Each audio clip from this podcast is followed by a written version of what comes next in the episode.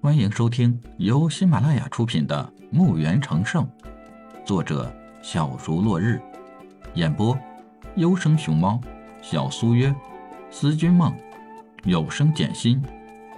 欢迎订阅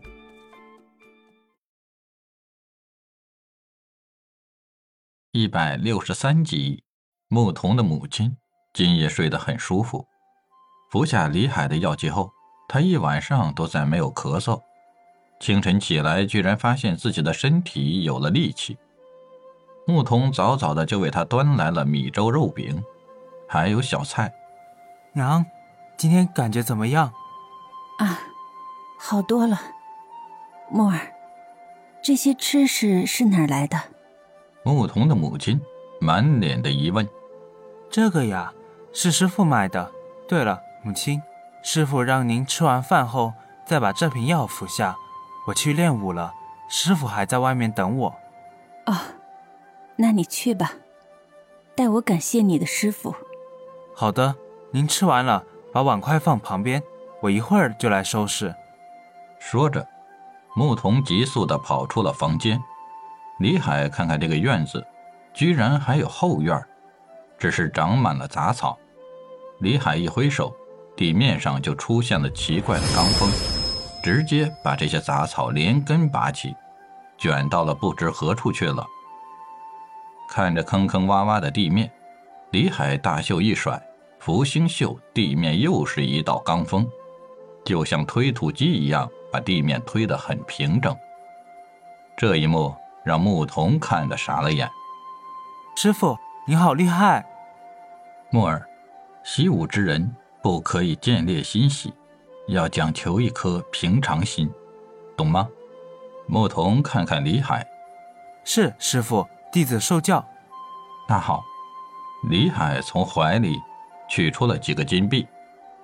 木儿，你拿着这些钱去买两百根碗口粗的、两米高的木桩，雇人拉回来。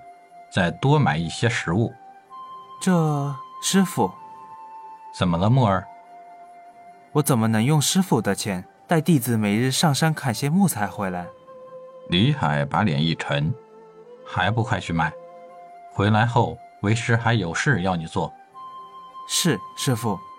牧童无奈，只好拿着李海给的钱去购买李海要求的树桩和食物。牧童按照李海的意思，才买东西去了。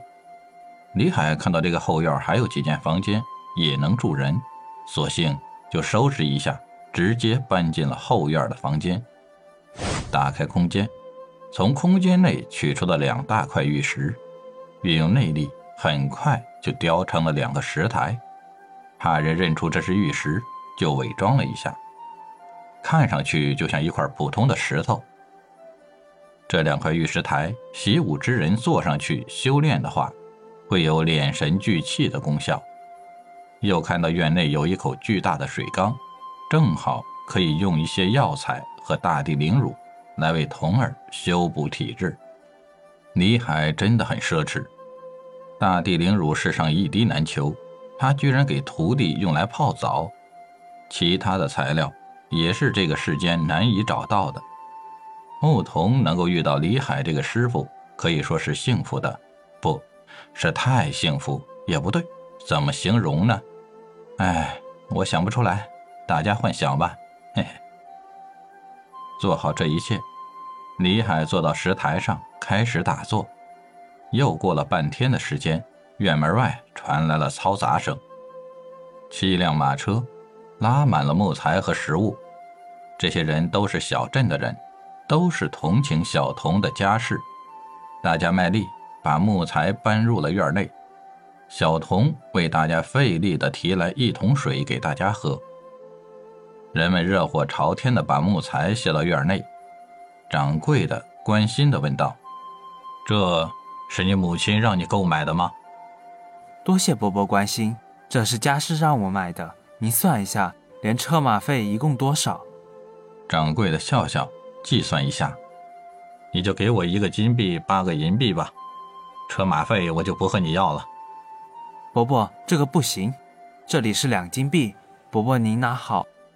掌柜的拗不过小童，只好收下，回头命人把小童买的食物帮他搬到了厨房。临走时，怜爱的摸了摸小童的头：“好好照顾你母亲，有什么需要帮忙的，去找伯伯。”多谢伯伯关心，小童会的，您慢走。本集已播讲完毕，请订阅专辑，下集更精彩。